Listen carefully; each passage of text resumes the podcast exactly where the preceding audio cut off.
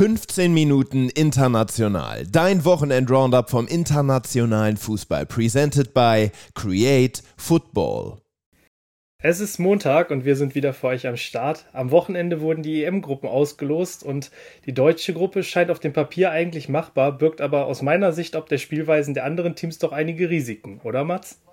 Ja, also von machbar würde ich ja auf keinen Fall sprechen. Ich finde auch ganz gut, was da von Rudi Völler kam, von Julian Nagelsmann, die ja beide gemeint haben, wir müssen das absolut ernst nehmen, wir müssen da demütig rangehen. Finde ich auch genau richtig. Ob man dann die richtigen Testspielgegner allerdings für März ausgewählt hat, was ja doch mit Holland und Frankreich zwei Hochkaräter sind und eher weniger die Teams, die sich auch mal ein bisschen tiefer hinten reinstellen, das sei mal dahingestellt. Da hätte ich mir was anderes mehr gewünscht, aber ja, es ist zumindest nicht die befürchtete Hammergruppe. Das stimmt, da hatten wir noch relativ Glück. Wir haben für euch heute zwei kurze Recaps vorbereitet, einmal zur MLS und einmal zu den Elite-Serien.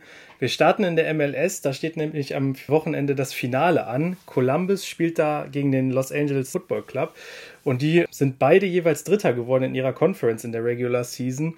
Und aus meiner Sicht ähm, müssen wir einmal über Thiago Almada sprechen von Atlanta, denn der hat in dieser Saison besonders überzeugen können. Ist 22 Jahre alt, 11 Tore, 16 Vorlagen in der Regular Season. Mats, ist das einer, der den Sprung nach Europa schaffen könnte? Ja, definitiv. Also es ist ja auch ein absolut gehyptes Top-Talent aus ähm, der MLS ähm, und ich hoffe da auch, dass da jetzt mal ein ähm, starker äh, Top 5 Ligist äh, zuschlägt äh, und sich den Spieler sichert. Ansonsten würde ich aber auch noch, ja, beide Dritte geworden, die jetzt ins Finale eingezogen sind, hast du ja schon gesagt. Ich finde auch spannend, dass das neu gegründete St. Louis ja die Regular Season sogar gewonnen hat, dann jetzt in, den, in der K.O.-Phase nicht mehr viel gerissen auf beiden Seiten, jeweils ein Top-Torjäger. Bei ähm, Columbus ist es Cucho Hernandez mit 20 Treffern. Auf der anderen Seite ist es Dennis Buanga, den man noch aus seiner Zeit bei Saint-Etienne kennt. 23 Treffer und 6 Vorlagen noch in 35 Spielen. Ähm, und laut den Buchmachern soll Columbus durch den Heimvorteil, den sie ja besitzen, jetzt im Finale leicht favorisiert sein. Äh, lass uns mal überraschen, wie dieses Spiel dann ausgeht. Und zu den Elite-Serien hatten wir letztens einen großen Podcast für euch. Da haben wir eine Umfrage gestellt und zwar, welches Team die internationalen Plätze erreicht. Die große Mehrheit von euch, also 71,4 Prozent, äh, trauten das Molde zu. Die haben es am Ende aber nicht geschafft. Auf den Plätzen 2 und 3 sind Brandbergen und Tromsø über die Ziellinie gelaufen. Und zur Meisterschaft dürfen wir hier Bodø Glimt gratulieren. Genau, ähm, richtig angesprochen. Da bleibt mir jetzt wenig hinzuzufügen. Hört euch gerne den Podcast nochmal an. Sehr interessante Insights zur Liga, zu interessanten Spielern und für mich auch eine Riesenüberraschung. Wollerenga, äh, der Hauptstadtclub aus Oslo, muss in die Relegation. Also die haben auf, am letzten Spieltag zumindest noch einen Punkt geholt, haben sich da von einem direkten Abstiegsplatz noch verabschieden können. Aber die Relegation muss es jetzt sein. Also das wäre schon auch ein mittelschweres Beben, wenn es so ähnlich wie Hertha bei uns äh, in Deutschland, wenn Wollerenga tatsächlich den Gang in die zweite Liga antreten müsste. Serie A eine dramatische Schlussphase ereignete sich da in Monza. Rabiot traf bereits in der zwölften Minute zur Führung für Juventus und die hatte Bestand bis zur ersten Minute der Nachspielzeit. Da fiel der Ausgleich durch Carboni aus 20 Metern mit einem gefühlvollen Schuss. Drei Minuten später ist es dann Rabiot, der sich auf den Weg zur Grundlinie macht und den Ball nach hinten auf Gatti ablegt. Der trifft den Ball erst nicht, hämmert ihn dann aber mächtig unter die Latte und das zum Sieg. Rabiot ist in der Partie auf jeden Fall Spieler des Tages. Ein Tor, eine Vorlage und zwei Schlüsselpässe konnte er anbringen. Ja, für mich Rabiot auch ein Stück weit unterschätzt. Also es ist ja wirklich eine Allzweckwaffe im Mittelfeld, häufig ja auch schon auf dem auf der linken Mittelfeldposition eingesetzt, kann ZM, ZDM, ZOM spielen. Ähm, sehr, sehr variabel, immer wieder sehr konstant auch in seinen Leistungen, einer der wenigen ja bei der alten Dame. Und ja, auf der anderen Seite Monza, die jetzt alle Saisonniederlagen gegen wirklich sehr starke Teams haben hinnehmen müssen. Das waren nämlich die Roma, Atalanta, Inter und jetzt Juve. Also gegen diese Gegner kann man ja auch mal verlieren. Miserable Schusspräzision war da der Hauptgrund. Nur einen Schuss von ihren 16 haben sie aufs Tor gebracht. Insgesamt wenig aus der Überlegenheit gemacht und Juve mit gerade mal 34% Beibesitz sehr effizient gewesen. Unter anderem Lecce und Hellas Verona, die in dieser Saison mehr Beibesitzanteile haben als Juve, die sich jetzt so langsam aber sicher zu Atletico 2.0 entwickeln und so einfach ihre Spiele gewinnen, ohne wirklich viel Dominanz auszustrahlen. Im Topspiel standen sich der amtierende Meister und der Tabellenführer gegenüber. Am Ende stand ein 0 zu 3 für Inter auf der Anzeigentafel. Es war ein relativ starkes Spiel von Beginn an, in dem sowohl Inter als auch Neapel ihre Qualitäten zeigten. Der Meister hatte eigentlich auch das Chancenplus in der ersten Halbzeit auf seiner Seite, aber den ersten Treffer markierte Chahanolu kurz vor der Pause für Inter. Und von dem Treffer erholten sich die Hausherren dann auch nicht mehr wirklich. Barella und Tyram schrauben das Ergebnis dann auf 0 zu 3 in die Höhe und Neapel rutscht damit auf Rang 5 ab. Ja, wirklich ein beeindruckendes Tor von Hakan Çalhanoğlu. Ähm, Dropkick, ganz starker Schuss, sieht man selten. Selbst auf dem Level. Erste Hälfte ging auch klar an Napoli, klares Powerplay gehabt. Zweikampf plus gehabt, äh, 23 gewonnene Zweikämpfe zu 14 auf Seiten von Inter. Aber dieser letzte Zug zum Tor, der fehlte einfach über die gesamte Partie. Zweite Hälfte ging dann klar an Inter, die eiskalt ja ihre Chancen dann genutzt haben. Auch Nicolo Barella mal wieder mit einer sehr überzeugenden Leistung. Also insgesamt Inter gerade in einer richtig guten Verfassung, in einer guten Form, haben ja auch in der Champions League ein 0 zu 3 Wett gemacht ähm, gegenüber Benfica Lissabon. Ähm, also da die Mannschaft ähm, ja, die momentan sich von einer sehr starken Seite präsentiert und äh, ja, von Napolis Glanz äh, der letzten Saison ist nicht mehr so viel übrig. Ich finde, dass die Spielweise sich wieder mehr an dem orientiert, wie Spalletti auch hat spielen lassen, aber gerade dieser Ausflug mit Rudi Garcia äh, scheint da doch jetzt teuer zu stehen zu kommen ähm, und ich glaube, mit der Meisterschaft sollte es jetzt eigentlich schon nahezu vorbei sein. Also Titelverteidigung wird wahrscheinlich nicht gelingen. Ligue 1. Ja, was soll ich sagen? Wieder reden wir über Lyon. Diesmal hat man wieder verloren. Eine 3 zu 2 Niederlage in Lens steht da am Ende. Dabei hat es nach 15 Minuten eigentlich ganz gut ausgesehen und mit der Führung durch O'Brien begonnen. Lens drehte die Partie dann, aber wieder war es O'Brien, der in der 72. Minute ausgleichen konnte. Der eingewechselte Frankowski trifft kurz darauf dann zum Endstand von 3 zu 2. Lyon ist gerade bei den Dribblingwerten deutlich überlegen gewesen, Lens aber den Trick effizienter bei seinen Torchancen.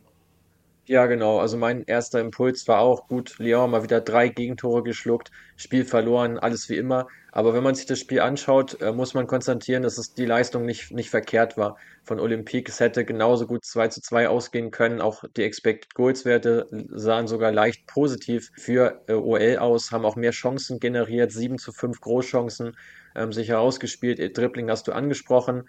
Ähm, also grundsätzlich gut im Spiel gewesen, allerdings auch zwei Standardtore ähm, erzielt, also wenig aus dem Spiel heraus jetzt in Tore umgemünzt und auf der anderen Seite Lens, die einfach wahnsinnig davon profitiert haben, dass einfach viele individuelle Fehler ähm, dazu geführt haben, dass sie eben ihre Tore erzielt haben. Gerade O'Brien, der doppelt getroffen hat, das 1 zu 1 völlig unbedrängt verschuldet, völlig unnötig gewesen, das ganze Alvero, Elfmeter verschuldet, auch hier keine Not wirklich gegeben gewesen. Diego Moreira auf der linken Seite, katastrophale Leistung von ihm, keinen einzigen Zweikampf gewonnen.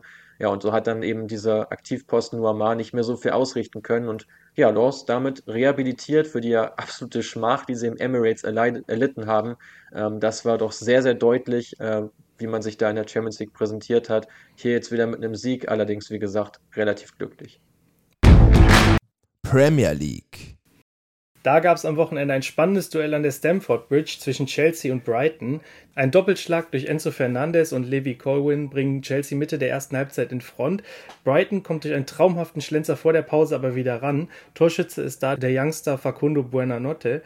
Kurz vor dem Pausenpfiff sieht Gallagher dann die zweite gelbe Karte. Brighton also eine ganze Halbzeit in Überzahl. Enzo Fernandez erhöht trotzdem vom Punkt auf 3 zu 1.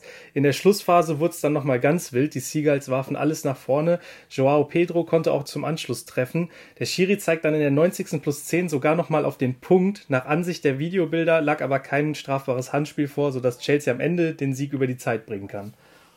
Ja, und äh, deine Aussprache von Buonanotte mindestens genauso schön wie sein Tor.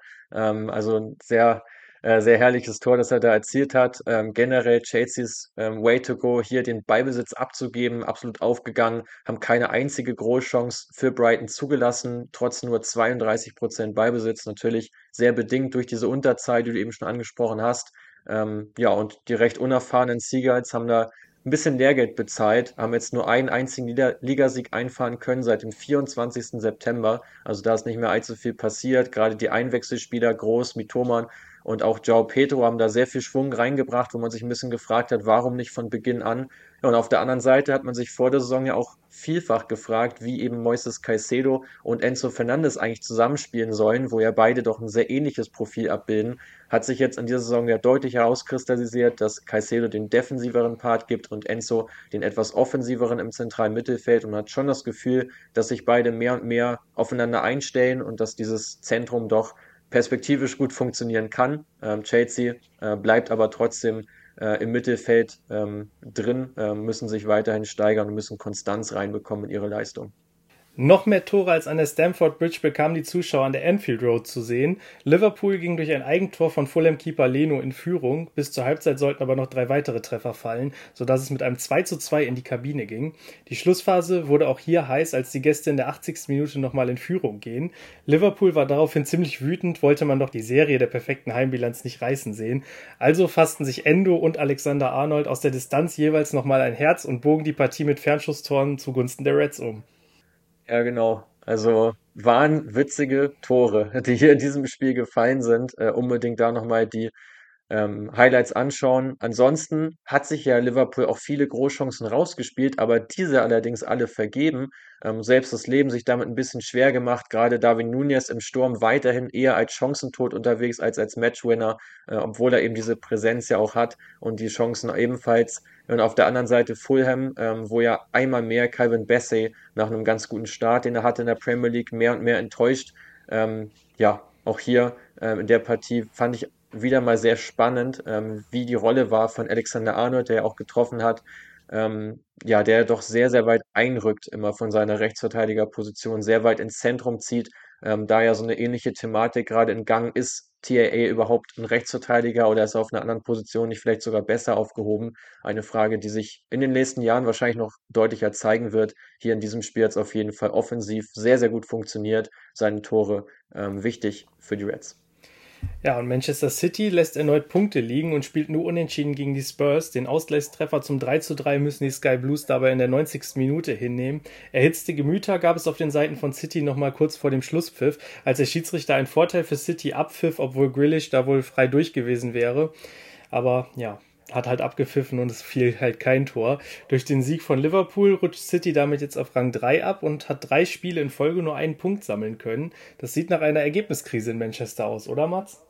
Ja, äh, definitiv. Ähm, einmal mehr. Für mich auch Man City so ein bisschen gerade ähm, die Verlierer der Woche, wenn man sie so betiteln möchte, jetzt auch wieder äh, Punkte liegen lassen, Punkte verspielt, obwohl man eigentlich klar überlegen war, was ja gegen Liverpool ebenfalls der Fall gewesen ist. Ähm, City übrigens ja in so einem 1-4-5-System unterwegs gewesen. Also mal wieder mit Ruben Diaz als klare Absicherung und davor geht es dann schon los mit dem im Prinzip Mittelfeld, kann man es ja schon bald nennen. Äh, vorne Alvarez so als Verbindungsspieler sehr gut drin gewesen in der Partie. Spurs generell mit einem sehr hohen, mit einer so hohen Qualität im Gegenpressing. Die reduzieren um 4,2 Prozent die gegnerische Passgenauigkeit. Kein Team in der Premier League kommt hier auf bessere Werte. Dazu diesen Punch gesetzt, Kulusewski, Son da gewesen, als sie gebraucht worden sind. Und ansonsten ähm, generell die Mannschaft von Postecoglou ja extrem verletzungsgebeutelt. Darf man hier, finde ich, nicht vergessen. Romero gesperrt, Bentancur, Madison, Perisic, Van de Ven und Richardson alle nicht im Kader, alle verletzt gewesen, trotzdem 3 zu 3 geholt. Aller Ehrenwert die Leistung von Tottenham. Ja, und bei Man City, ähm, du hast es schon angesprochen, ähm, einmal mehr, ähm, dass man eben ja diese Überlegenheit einfach nicht in Tore ummünzen kann, äh, wo es dann einfach auch so ein bisschen an der ja, Effizienz mangelt. Und äh, Erling Haaland hast, hast du ja schon angesprochen, äh, so ein bisschen äh, bei dieser Szene, die er zum Abseits geführt hat. Der hat sich ja tierisch aufgeregt. Es gibt jetzt viele Memes, äh, wo er in der Schrei in dieses Gemälde eingesetzt wurde, weil er da einfach so bestürzt vom Schiedsrichter stand und sich einfach so äh, gar nicht mehr fassen konnte, dass diese Szene abgepfiffen worden ist. Sehr kurios ähm, und verständlich sein Ärger, wenn man sich die Szene anschaut. Eredivisie und hier gab es das Spitzenspiel. Feyenoord empfing den Tabellenführer aus Eindhoven. Aber auch hier behielten die Gäste einen kühlen Kopf und fahren einen 2 zu 1 Erfolg ein. PSV damit weiterhin ohne Punktverlust und dem 14. Sieg in Folge. Zudem distanziert man dadurch den Zweitplatzierten aus Rotterdam auf jetzt schon 10 Punkte. Das ist absoluter Wahnsinn, oder? Ja, ich frage mich ebenfalls, wer soll die PSW überhaupt stoppen? Ähm, zweite Hälfte in dieser Partie bisschen aufregender gewesen, ähm, haben den Ballbesitz da ein Stück weit abgegeben, die Gäste ähm, aus Eindhoven, haben eher verteidigt, versucht nach vorne Konter zu setzen. Im Endeffekt gleich viele Ballaktionen in der Box von beiden Teams und das, obwohl Feyenoord ja 200 Pässe mehr gespielt hat, äh, fand ich hier sehr interessant. Ähm, haben dazu einfach kaum geschafft, Gegenspieler immer mal wieder zu überspielen. Da wirklich ähm, Eindhoven sehr kompakt verteidigt, was ja normalerweise nicht ihre Parade Disziplin ist. Bei Feyenoord nochmal Jan Kuba Minte angesprochen, der sechsmal in die Box eingedrungen ist mit seinen Dribblings, mit seinem Tempo. Sehr gefährlich gewesen. Generell Feyenoord hat sich viel vorgenommen, sind ganz früh angelaufen, viel ins Gegenpressing gegangen, dadurch PSW ja auch zu vielen langen Bällen gezwungen, dass sie den Ball auch einfach abgegeben haben. Aber im Endeffekt hat sich da diese Taktik von Peter Bosch durchgesetzt. Und äh, da an der Stelle Kompliment, weil das hat man von ihm ja auch öfters nicht gesehen, dass er sich eben nicht an den Gegner angepasst hat. Hier ist es passiert, mit Erfolg, PSW bleibt vorne. Team der Woche. Das kommt diese Woche aus England und es ist der FC Burnley. Im Duell zwischen dem vorletzten und dem Schlusslicht der Premier League konnte sich Burnley gegen Sheffield mit 5 zu 0 durchsetzen. Das Team von Trainer Vincent Company war in allen Offensivbelangen statistisch weit überlegen. Wir haben 19 zu 6 Torschüsse, 14 zu 6 erfolgreiche Dribblings und 570 zu 334 Pässe.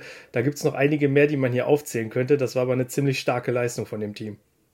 Genau, endlich der erste Heimsieg. Da haben wir bisher nur auswärts ähm, gut gepunktet. Ähm, zweieinhalb jünger das Team gewesen als äh, Gegner Sheffield in dieser Partie, besonders Luca Coglioscio, äh, der 19-jährige Italiener auf der linken Offensivseite und Seki Amduni, den man noch aus der Schweiz kennt. Beide sehr auffällig gewesen, beide stark. Ähm, generell Burnley ja eine Mannschaft, die vor allem über die Dominanz ja auch aufgestiegen ist. Ähm, die Saison oft ein bisschen scheu gewesen, schwache Schusspositionen, die sich rausgespielt haben. Auf der anderen Seite sehr aussichtsreiche zugelassen. Das ist ein bisschen das Hauptproblem. Aber, und man hat einfach es häufig geschafft, äh, mehr Spielanteile zu haben gegen gleich starke oder sogar bessere Teams, aber hat einfach diesen Ertrag nicht eingefahren. Aus meiner Sicht eine Sache, die sich entwickeln kann und die so ein bisschen auch in Zusammenhang mit der Qualität im Kader steht, weil ich glaube, dass das Grundkonzept von Vincent Company auch in der Premier League, auch mit Burnley funktionieren kann. Das haben ja einige Teams auch schon gezeigt ähm, in den Top 5 Ligen, die jetzt gerade unterwegs sind. Spanien zum Beispiel mit Las Palmas, das auch ein sehr beibesitzlastiger ähm, Spielansatz als eher schwaches Team möglich ist, das Ganze durchzuziehen ziehen und damit Erfolge einzufahren. Ich bin sehr gespannt, wie die nächsten Wochen von Burnley aussehen. Vielleicht gibt ihm dieses Ergebnis jetzt noch mal ein bisschen mehr Zuversicht. Spieler der Woche. Der kommt ebenfalls aus der Premier League und zwar hat sich der Schotte Ryan Christie diesen Titel in dieser Woche verdient. Beim 2 zu 2 von Bournemouth gegen Villa konnte er einen Assist beisteuern und zeigte eine ziemlich starke Partie. Neben drei Schlüsselpässen und den meisten Dribblings der Partie hatte er auch mit Abstand die meisten Ballkontakte seines Teams. Genau, also absolute schaltzentrale Motor im Mittelfeld der Cherries, die jetzt ja auch schon drei Spiele ungeschlagen sind, haben jetzt auch eine bessere Phase erwischt in der Saison, so ähnlich wie ähm, auch Burnley, bisschen schwer in die Saison reingekommen, jetzt werden sie immer stärker, der Kader, den finde ich extrem spannend generell und Ryan Christie da ein wichtiger Bestandteil von beim 2 zu 2 gegen Aston Villa, die ja momentan auch auf einer sehr großen Erfolgswelle reiten, fast hätte es sogar zum Sieg gereicht, also Bournemouth sollte man auf dem Schirm behalten und ähm, wenn man das nächste Mal die Partie schaut, dann gerne mal auf Christie achten. Super, dann würde ich sagen, genießt die kalten Tage mit einem warmen Getränk, schaut euch den DFB-Pokal an, bleibt gesund und wir hören uns nächste Woche.